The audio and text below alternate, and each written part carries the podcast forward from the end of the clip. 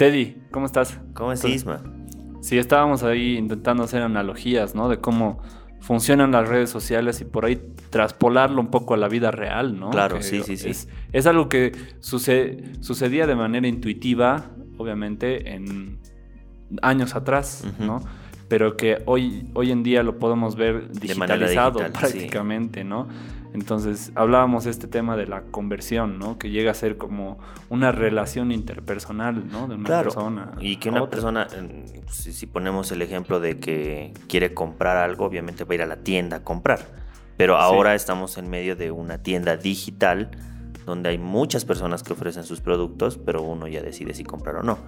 Y aquí nos damos cuenta también que hay personas que dicen, no, yo tengo más seguidores ya está bien que tengas más seguidores, pero el fin no tiene que ser tener más seguidores, sino tener mayor nivel de conversión. O hay personas que tienen, qué sé yo, un 355 mil, medio millón de seguidores, pero no tienen conversión porque yo ahí yo creo que esta persona, la que, la que no va a llegar a tener conversión, no tendría sentido entrar a las redes sociales si es que no va a lucrar de algún, de algún modo. Claro. Ahorita, mira, iba pensando en esto de las analogías y creo que tengo ahí por ahí una alternativa. Me, me dices si, te parece bien. Si no borramos esta parte. Me imagino... Me imagino que, digamos, tú eres eh, Teddy Bustillos y tienes un restaurante de comida, ¿no? Pongamos que tienes tu restaurante de comida en, cierta ubicación y tienes un local en, una en un patio de comidas, ¿no? Pongámosle que el patio de comidas es el entorno de las redes sociales, ¿no? Y decía, digamos que estás en una conferencia y tienes a 200 personas que te acaban la conferencia y dicen, queremos ir a comer algo. Tú como Teddy Bustillos podrías llevarlos a tu restaurante directamente o llevarlos al patio de comidas y que ellos decidan qué van a comer, ¿no? Imagino que ahí ya ves varias alternativas. Claro, ya dejarían de comprarme a mí. Exacto, ¿no? Entonces ahí creo que entra este eh, punto que tú me comentabas que es súper importante en algún punto tener, una, página, web, ¿no? Para que la gente no se distraiga con otras propuestas, porque ahorita la verdad es que está sobresaturado.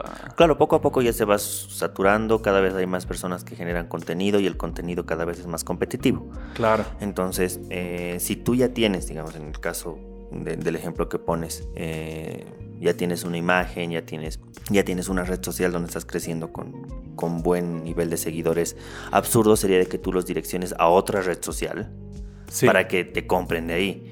O que les digas, mira, ¿sabes qué? Quisiera que tú me mandes tu WhatsApp en un comentario y después compartas. O sea, viejo, al final vas a perder al cliente porque el cliente no va a hacer ninguna de esas cosas.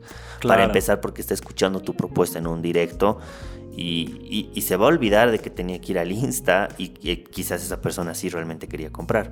Sí. Yo creo que la conversión hay que hacer en ese momento donde la persona está interesada no tenemos que dejarla de lado de decir, bueno, al final si realmente le interesa, me buscará pues en Instagram, pero no es la idea. Claro. Porque al entrar a Insta, como tú decías, es como si yo lo mandara al patio de comidas, donde igual está mi restaurante, pero tiene muchas más opciones que, que puede que sean de, la comida que yo ofrezco, como también puede que no.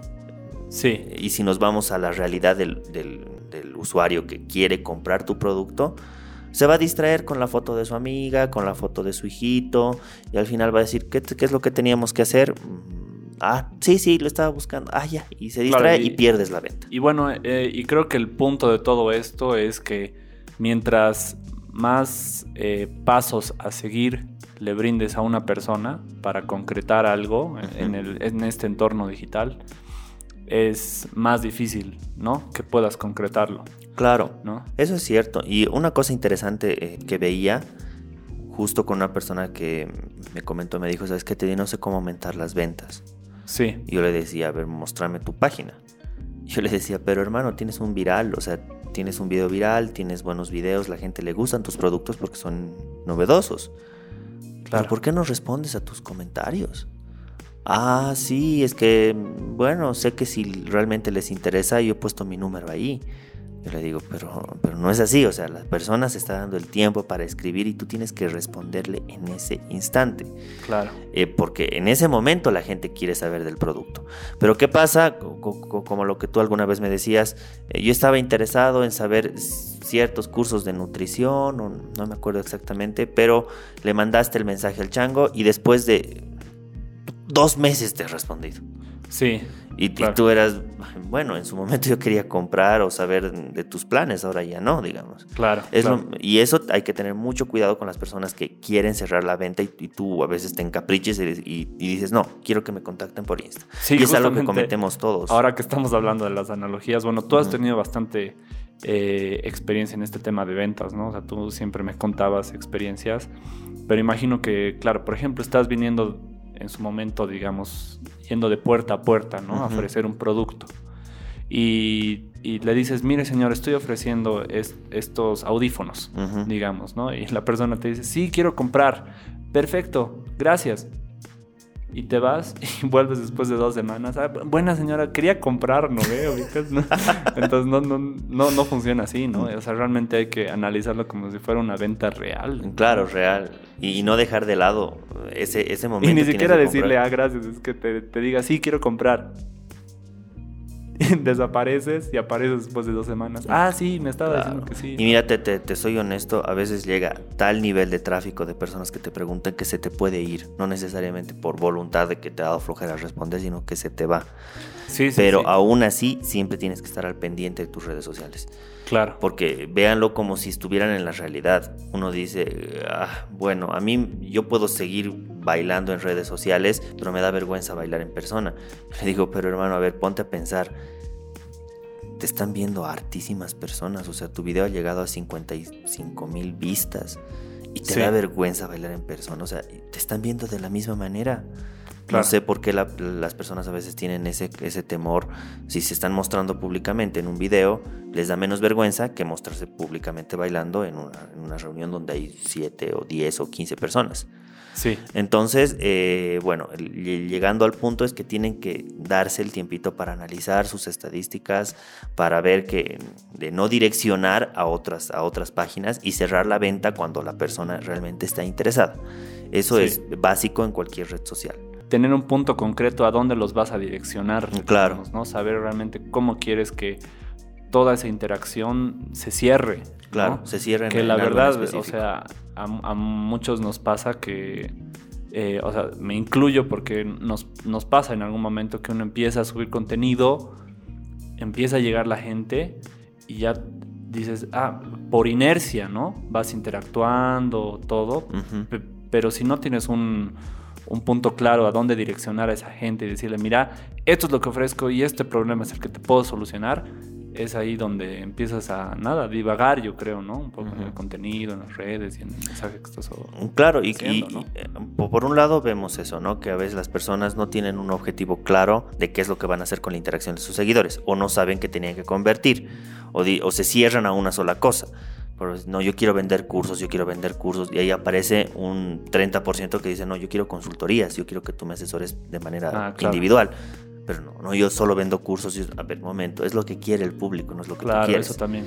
Ahora, en algún momento me decían, no, pero deberías sacar tu libro, que no sé qué. Bueno, no tenía planificado hacerlo, pero si la gente quiere eso y me está pidiendo, voy a tener que darme el trabajito de de elaborar mi libro, ¿no? Claro. Pero escuchar al público, no dejarlo de lado y cerrarse con la idea de yo solo quiero esto. Otra, otra, otro punto importante en las redes sociales es que no sirve de nada seguidores si es que no vas a tener un plan de conversión en un futuro.